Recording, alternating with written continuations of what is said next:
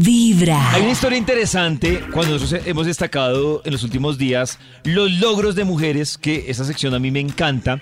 Y hoy vamos a hablar de un logro grandísimo que tal vez conocemos historias de logros que han destacado muchas mujeres por este estilo, pero hoy Cristian nos trae la historia de una mujer que tuvo un gran logro tras bambalinas y pues que digamos que hace parte de la vida pública, ¿no, Cristian? Oh. Así es, Pollito, pues estábamos hablando nada más y nada menos que de la famosa presentadora Diva Yesurum, que por estos días, como usted lo decía, también fue noticia porque dio a la luz, eh, sacó a la luz eh, este tema por el que pasó también tan fuertemente, que fue el tema de cáncer de seno. Como usted lo decía, lo combatió en silencio. Yo me vine a enterar esta semana, o sea, yo sí que hace como que se desapareció, pero yo pensaba que Yo era estoy por No otra te da cosa. ni idea. Muchísima gente pensaba lo mismo y de hecho era tanto que a veces cuando publicaba, como no sabía, entonces le daban palo, cómo estás de fea, cómo te ves de acabar, ¿Ah, qué te sí? estás haciendo en la cara. Ay. Entonces tú estar pasando por una situación Claro, y así recibir esos y comentarios.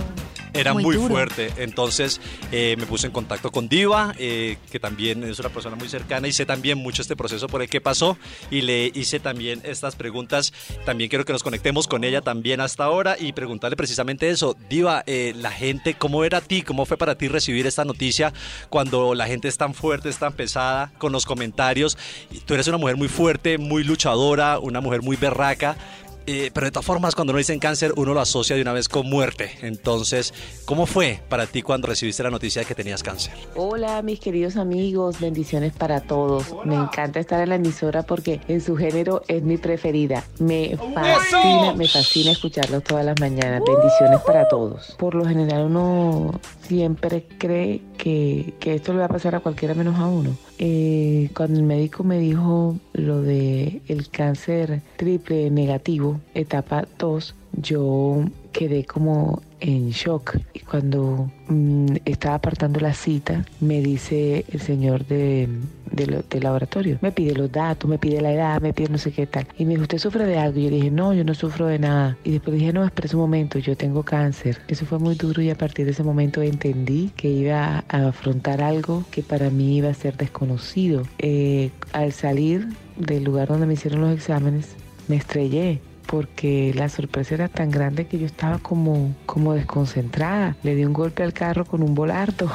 Eh, fue duro, fue difícil. Y el oncólogo me dijo todo lo que venía para encima con respecto al cáncer. Entonces yo me quedé sorprendida y me dijo, no, no, no, tranquila, no le tengas miedo al cáncer, no le tengas miedo al cáncer. Y yo le dije, así es, no le voy a tener miedo al cáncer, que el cáncer me tenga miedo a mí. Y fue una frase que salió del doctor, que yo se la complementé, que nos dio risa a nosotros y que decidí tomarlo como caballito de batalla para, para tomar fuerza en los momentos de debilidad. Así es, Ay, estamos viendo ahí cómo, cómo recibe también esa noticia Qué tan fuerte, lo que fuerte. decimos, ¿no? Que es que a veces, a veces cuando reciben las mujeres, o bueno, las personas que están pasando por procesos, porque no solamente es cuestión de mujeres, sino también hay hombres con- que ha habido con cáncer de, con cáncer de seno, eh, uno lo asocia de una vez con la muerte. como Claro, cáncer, pues sí, el cáncer se asocia Claro. directamente. Y uno- Y, y yo creo que con la muerte, pero no sé, por ejemplo, mi- si, si me pasara o una vez que tuve un diagnóstico complicado, yo creo que además de pensar en la muerte, uno cuando ha tenido familiares, uno piensa es en todas las implicaciones, o sea, en todo el tema colateral.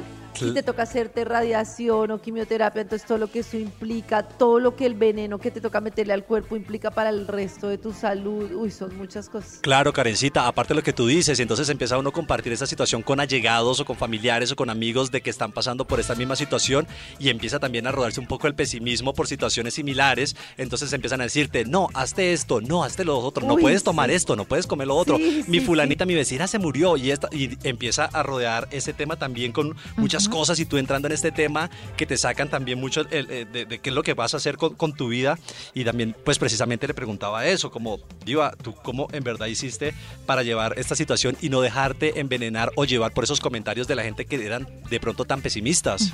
En esta situación yo aprendí que cada cáncer es un universo, cada cuerpo es diferente a otro y cada cuerpo reacciona de una forma distinta a pesar de tener una misma enfermedad. ¿Por qué? Porque cada factor genético cada persona es distinta, distinto. Entonces, ningún cáncer es igual a otro. Yo los invito a, a cerrar los oídos ante los ruidos. Esa gente que creyendo que te está haciendo un bien y lo que hace es que te llena de temor, aléjense de eso. Concéntrense en su sanación personal, concéntrense en su sanación espiritual, aférrense a la vida. Así es, eso es lo que hay que tener. A mí me sobre parece todo, importante ¿no? lo que, lo que ella menciona, porque cuando uno tiene, por ejemplo, un familiar con cáncer o está la enfermedad, entonces llegan todo tipo de testimonios. Los que lo ilusionan a uno, porque dicen, no, y lo superó, Claro. pero también que dice, uy, del mismo cáncer se murió no sé quién. Y entonces, Y eso se lo llevó en tres meses, eso, mm, Claro. ya. A mí se me parece importante lo que ella dice. La película, pues es un tema de salud. La ciencia no es tan exacta como las matemáticas, entonces cada cuerpo y cada historia es totalmente diferente. Influyen muchísimos factores para definir si, si es o no. Así es, Pollito. Y también, pues obviamente, eh, en su experiencia, eh, también le, le quisimos preguntar precisamente esto. Ya como teniendo todas las bases, eh, como vivió su proceso, hay muchas niñas, muchos jóvenes o muchas personas que están pasando por situaciones similares. Eh, ¿Qué les puede ella de pronto también desde su experiencia aconsejar a, a estas personas? El cáncer es una enfermedad pero es que todos nos podemos morir de cualquier cosa, de cualquier cosa, de una gripa mal cuidada, de un COVID. Nos podemos morir simplemente bajando una escalera y trastabillando. Todo en esta vida es mortal. Nosotros podemos llegar muy lejos, pero siempre de la mano de Dios, apoyándonos en los médicos, siendo agradecido y sobre todo algo muy importante, solo pendiente del día a día. ¿Qué va a pasar después? No sé, voy hoy, voy al día. Hoy estoy sintiendo esto, mañana siento lo otro. Cada día, cada día, viviendo el hoy. Un beso muy grande a toda la gente linda de Vibra y lo llevo siempre en mi corazón. Mi corazón no late, mi corazón vibra. Vibra. Ay, ¡Viva! Parece orgullo. impresionante ese aprendizaje que veo que le queda a muchas personas cuando están tan cerca de la muerte, a personas ya familiares, y es lo que dice ella, es el, El vivir al ritmo del día a día.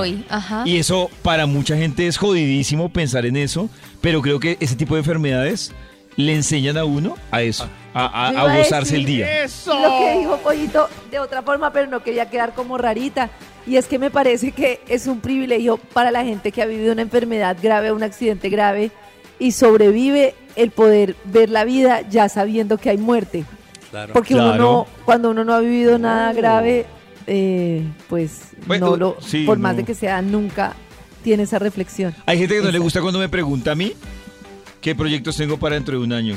Y yo le digo, no, a mí pregúnteme qué va a hacer el sábado. Uy, Pero- el sábado. Sí. Ay, si supiera lo que voy a hacer. Voy a hacer el anillo